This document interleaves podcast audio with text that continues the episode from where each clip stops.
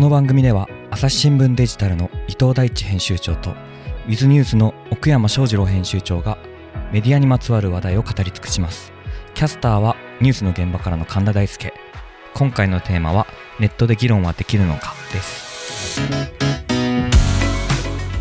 いやできないだろうと思ってるわけですよね。だからまあツイッターなんか見ててもですよ。自分が信じることをそれぞれぶつけ合ってるだけでそこでこう生産的な対話っていうのが生まれてるところをねついぞ見たことがないって気がするんですけれどもどうですか岡山さん？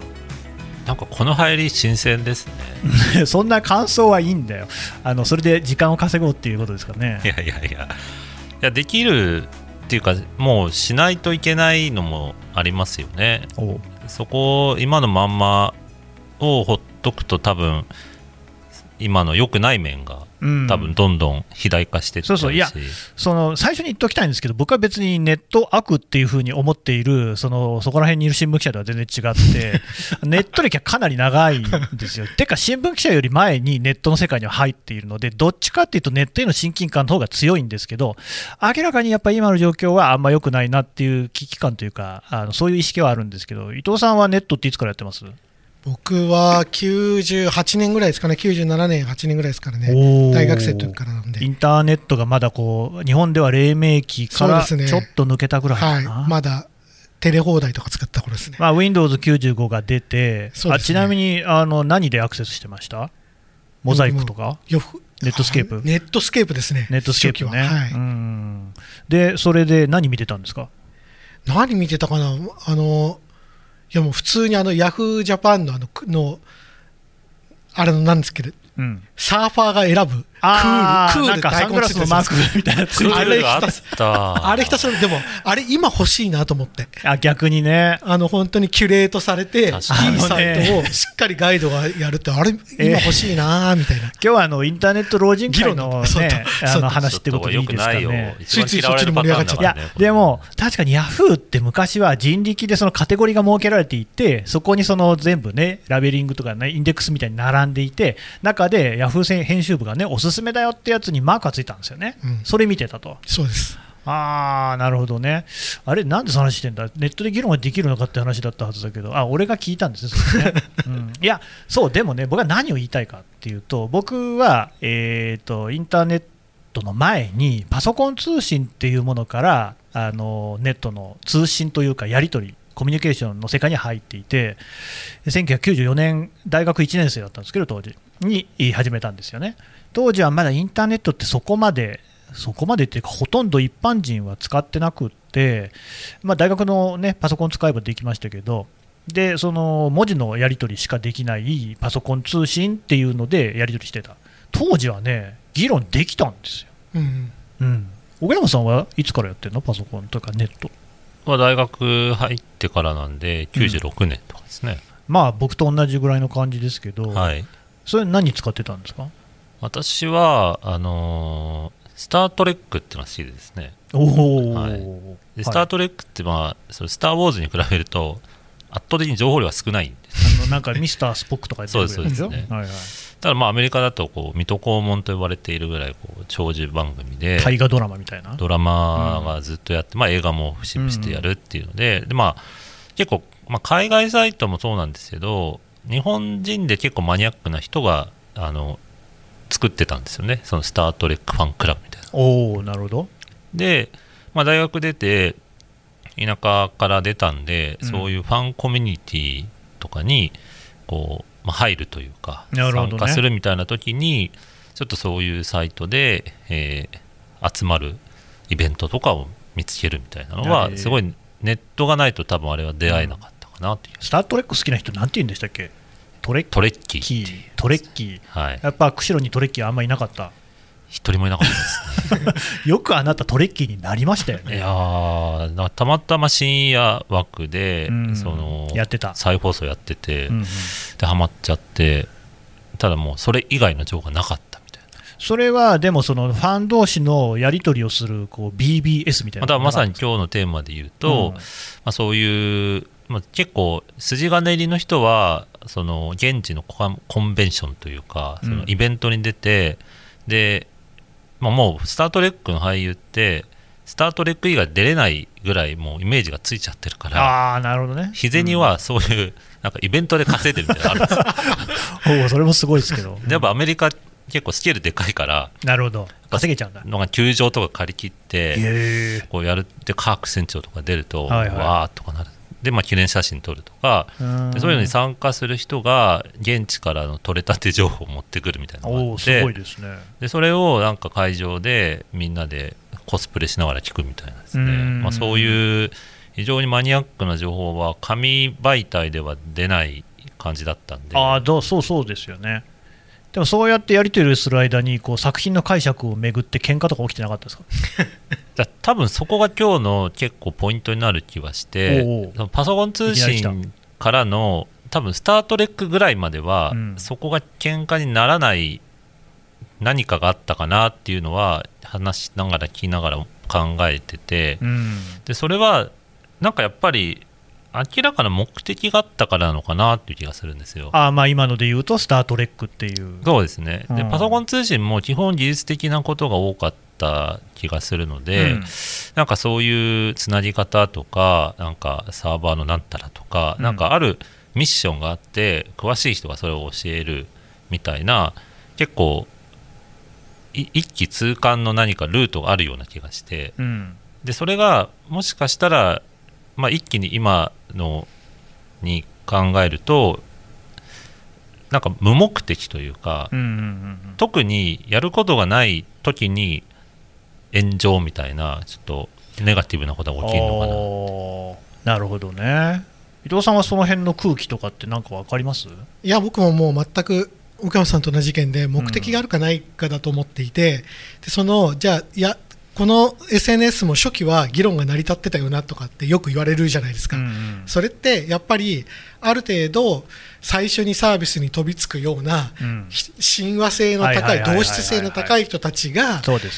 まあより良くしていこうみたいな、うん、同じ目的で集まってるからそうあのの話し合いが成り立つと、うん、だけどそうじゃない人たちがもういっぱい入ってきたときに、うん、まあ、いろんな横やりが入って成り立たないみたいなところがあるんで、うん、そのまあ、そもそもそのやっぱ議論の目的であるとかっていうのは非常に大事なんじゃないかなというふうに思いますね。でそのオンラインでその議論が通じないっていうことになってしまうと、まあそんなことはないのかなと僕は思っていて、まあ、例えばその、まあ、ユニックスとかそうですし、まあ、今、ね、皆さん持ってるスマホとか iPhone とかってオープンソースソフトウェアで作られてて、それって世界中の技術者がオンラインで意見交換して、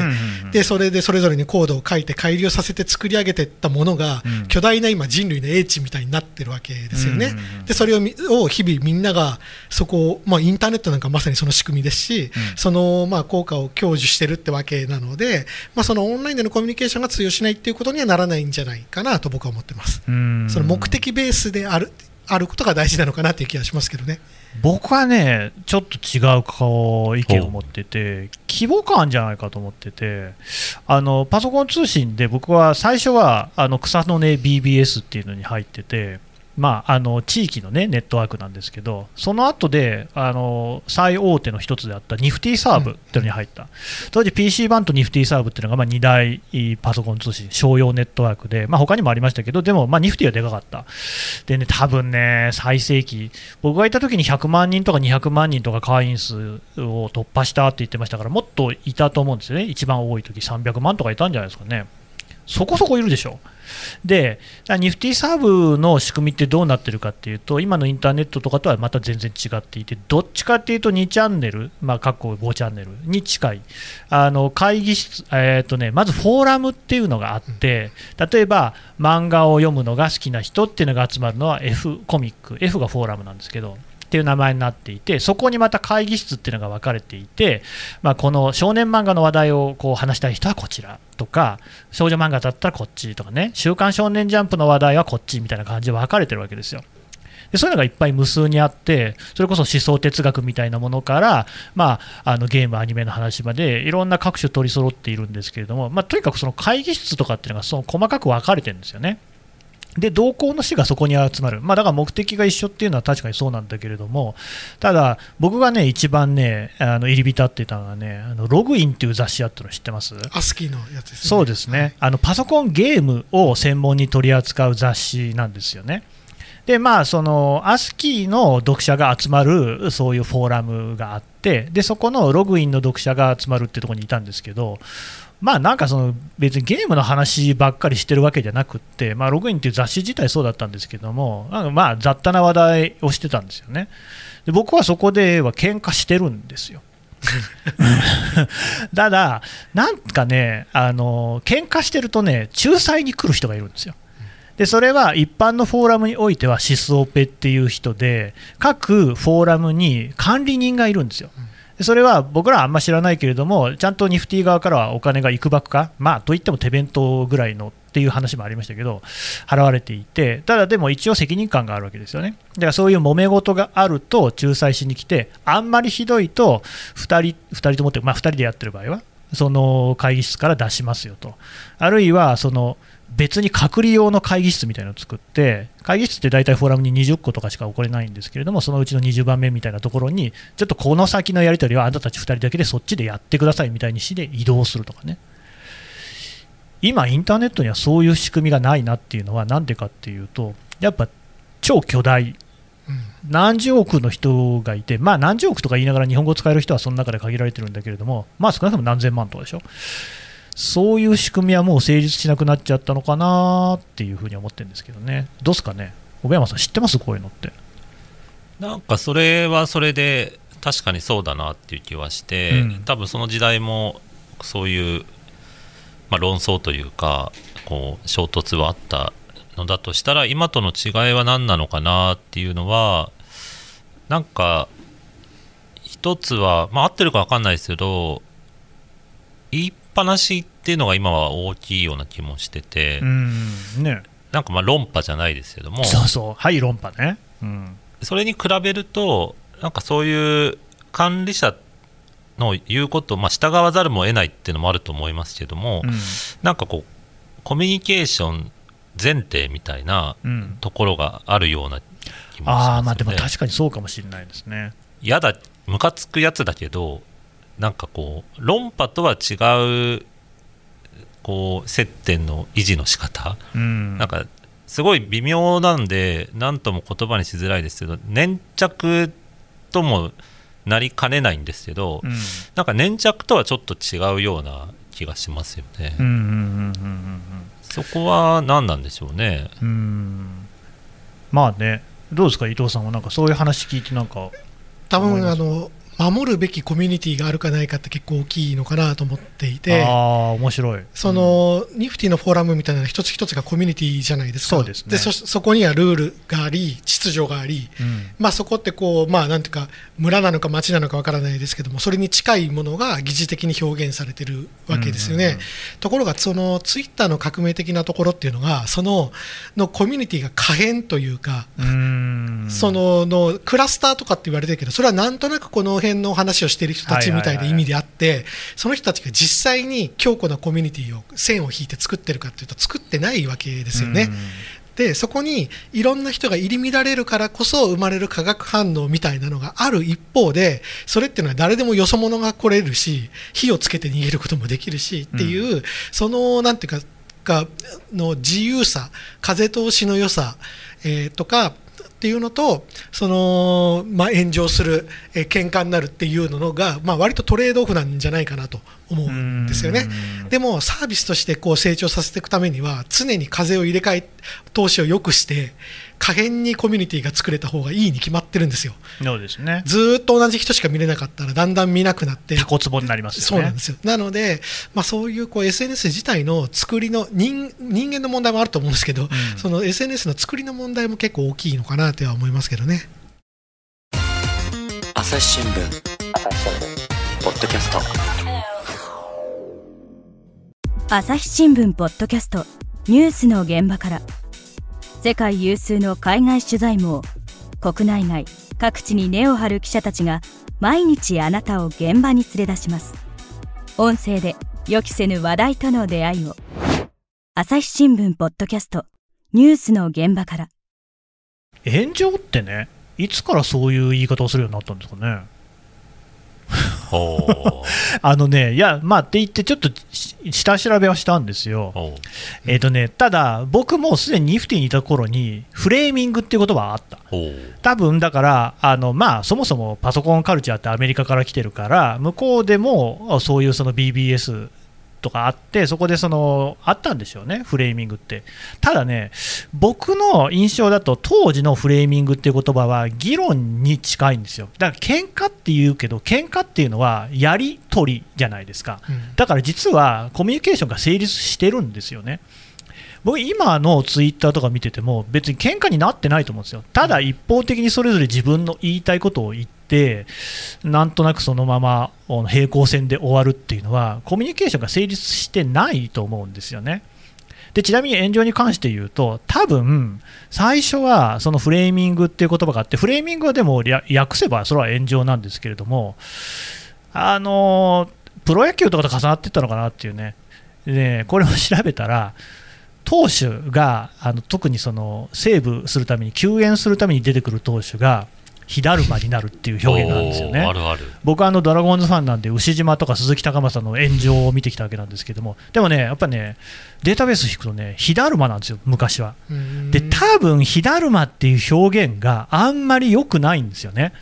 まあ、だるまって想像してもらえば分かると思いますけれども手も足もないじゃないですか。それが火に燃え盛っている状況を火だるまっていうのってちょっとグロいですよね。それが多分あとまあ字数も火だるまって4文字あるけど炎上だと2文字で済むからそのうちあの当主炎上っていう言い方をするようになってきていて日刊スポーツとかでも80年代90年代ぐらいからポツポツとこ出てきてるんですけどでそこが重なって炎上になったと思うんですけど、今の炎上って、なんか一方的に批判を受けることじゃないですか。喧嘩じゃないですよね、炎上ってね。あいつその辺がこうすれ違っちゃったのかなっていうのは結局よく分かんなかったんですけどね。うん、まあ、でもあれじゃないですか、議論ができないっていうのと炎上っていうのは、なんか重なる部分もあるけど、うん、いわゆる炎上っていうのは、最近の言葉で言うと、キャンセルカルチャーというかこうやらかした人徹底的に叩くみたいなのに近い感じかなっていう気がして、うん、議論ができない問題を炎上っていう言葉全部で表現できるかっていうと、ね、確かにそうかもしれないですよね。ただまあ議論ができない問題自体があるのも事実で、うん、まあキャンセルカルチャーも含めてじゃあそれをきっかけになんか前向きに気づきを得ようみたいなのはすごく生まれにくい状況にはなってますよね。うん、確かにキャンセルカルチャーっていうのはあって、だからもう本当にあの閉めたやつがミスをしたぞっていうと、なんかバーってみんなで叩きに行くみたいなやつ、あれって伊藤さん、どうですか、昔からああいう感じでしたっけ？多分ニュースを見ながらつぶやいていたことが、うん、単にテレビの前で言っていたことが、インターネットで可視化されるとそれが本人に届くっていうのが そののなんか技術的なことがすごく大きいんじゃないかなと思いますけどね、そのの昔の人も普通に言ってたと思いますよ。いや、まあ確かにね、なんかいろいろな事件とかの話聞くとね、すごい無言電話がいっぱいなったりとか、無言電話だけじゃないんですけどね、抗議の電話とか、ファックスがいっぱい来たりとか、っていうか、家の前にいっぱい人が来たみたいな話とか、ね、昭和の時代でも聞きますから、同じなんだろうけど、それがやっぱり今のインターネットによって、って可視化そうですね。人がやってるのが見える。大勢がやってるのが見えるっていうのがすごくこうポイントになってるかもしれないですね。うん。どうなんですかね、そういう意味でも、例えば電突とかもそうですけれども、その SNS といえばですよ、動員の革命とこう言われるわけですけれども、人を動員しやすくなったから、そういう構図が生まれやすくなったりしてるってことはないですかね。まあ、もちろんテクノロジーというか、うん、まあ、昔だったらそれこそ家まで行かなきゃいけない。まあね。ビラを電信柱に貼らなきゃいけないみたいな。のに比べればツイート一発で済むっていうのはかなり楽ですけどなんかそれ以外の本質的なところで言うと手段が目的化するというか、うん、なんかその人を謝らせたいという目的があるように見えてなんかそれを本当に目指してその行為をしているのかっていうとその行為をすること自体でスカッとしているみたいなってなるとなんか行為自体が目的なのかなみたいなのは一つちょっと議論の妨げになりうる要素としてある気はしますよね。スカッとしてるのかな？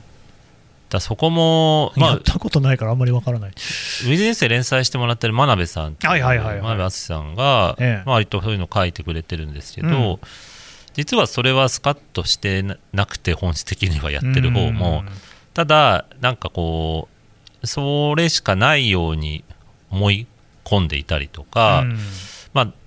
それ以外のものの方が大変すぎてそういうのに頼らざる得なくなってるみたいな、まあ、そういう不安定な世の中の経済状況であったりとか、まあ、そういうのが、えーまあ、結果的にそういう行為を、えー、呼び覚ましちゃっている。みたいなことはおっしゃってますけどね。まあ、完全にこれは私のこうなんかねあの独断と偏見の話をしますけれどもやっぱり今その社会的にこう昔とは違うじゃないですか、えー、まあ我々が子供の頃とかって、まあ、私は体罰とか普通に食らってましたし、パワハラ、セクハラが大横行していた時代なんですよね、できなくなった、とっても素晴らしいと思いますよ、ただ、まあそれをやってきた人たちっていうのは、なんでこんなに不自由なんていうふうに思ってる人もいる。でまあ、極端な話ですけども、例えば会社にいたり、家庭の中でもそうですけれども、そのうかつなことは言えなくなった、口をつぐむ、まあ、それこそ後輩とかに対しても指導をする、叱るっていうこともね、だんだんなくなってきて、もう接触しないみたいな人もいますよ。そういうとこのその表現できないものが、でもネットだとあの匿名で簡単に表現できるみたいなことっていうのが反映してるなんてことはないですかね。伊藤さん、あんまりピンとこない？あのの多分やりやすさ行動のしやすさってやっぱすごく、あの僕はまあバカにしちゃいけないと思っていて、うんうん、その例えば、えー、フェイクニュースでが出てきてからリツイートもあのこの記事本当に読みましたかって出るようになったじゃないですか、ね、多分あののワンクッションを挟むことによってある程度防ぐことができるだろうっていうそのやっぱ行動が簡単にできることっていうのは、まあ、飛躍的にいろんなことができる分、いろんな問題も増やしてるんだろうなっていうのは思いますけどね。うん。どうですか、奥山さん。まあ、さっきの価値観の展開についていけない系は、うん、多分フェイスブックのおじおじさんやらかし系というか。いますね。実名でそれ言うみたいな人は、まあ、多分それに当てはまるのかなっていう気はしつつ一方で、まあ、炎上というか、まあ、そのキャンセルカルチャー的な担い手は多分もうちょっと幅広いような気もしますし、うん、そのそういったなんでしょうかね。安定した生活じゃないところから生まれるようなものは私はなんかまだあるような気がするんですよね。なんか敵を探すというか自分より下をこう見つけて、それを安心材料にしたいみたいな流れで、そういった議論が本当はするきっかけになりそうなところをなんか火種にしちゃうみたいな。うんなるほどね。でもだからね、そうそう、その技術っていう意味で言うと、やっぱり可視化っていうので言えば、あのまたパソコン通信の話して申し訳ないんですけど、昔、そのパソコン通信の時代は、ロムとラムっていう言葉があったおあったね、ロムはリードオンリーメンバー。で、えー、ラムはランダムアクセスメンバーなんですけど、まあ、これは パソコンの用語に根ざしてるんですけど、まあ、その辺は詳しく説明しませんが、要はロムっていうのは読んでるだけの人なんですよね。で今、実際ツイッターとかでも読んでるだけの人っていっぱいいるはずじゃないですか、この辺ってそのやり取りしている人たちってどの辺まで認識してるのかなと、パソコン通信の時代には結構その辺が明確に意識としてあって、で確かものの本によると、えロムとラムの割合、ラムとロムか、要するに書き込みをする人と読んでるだけの人の割合っていうのが、まあ、あの会議室の規模にもよるけど、1対99から1対9999の間ぐらいだよっていうふうに言われていて、その規模感も割とはっきりしてたんですよ。だからまあそれがギャラリーとして認識される場合もあれば、別に何も言わないで、ただなんとなく見てる人もいるっていう、そういうこう、ね、意識につながってたような気がするんですよ。つまり、まあ、あのこの意見に賛成している人ばっかでもない、反対している人ばっかでもないっていうのが、なんとなくこう頭の中にあった。あ今あんのかな、どうなのかな？っていう、ありますかね、岡山さんね。それで言うと、割ともう With ニュースに何度も出ていただいている常連の山口真一さんっていう教授がいて、うんうん、まあ、炎上をずっと研究している方、はいはいはい、彼が言うにはやっぱ中庸の意見が可視化できてないっていうのはデータとして出ていると。やっぱそうなんです、ね、左右どっちも含めて極端な意見しか、まあ、書き込みとしては出てこない。左の中でも極端な人ばっかりが目立っちゃうみたいなね。そうですね。ただ実際こうユーザー数の分布で見るとちゃんと真ん中が盛り上がるわけなので、うん、まあ、そこが見えてないのはデータで見えてんだけどただ多分それが世の中全体の常識としてなってるかっていうとまあ逆に言うと山口さんの発言が注目されるってことはみんなまだ知らないってことなんだろうなっていう気がする。議論はまだまだ続きますが続きはまた次回。この番組へのご意見ご感想をメールなどで募集しています。メールは podcast at 朝日 .com podcast アットマーク朝日 .com まで。概要欄のフォームからも送っていただけます。ツイッターでも番組情報を随時紹介しています。アットマーク朝日ポッドキャスト朝日新聞ポッドキャストで検索してみてください。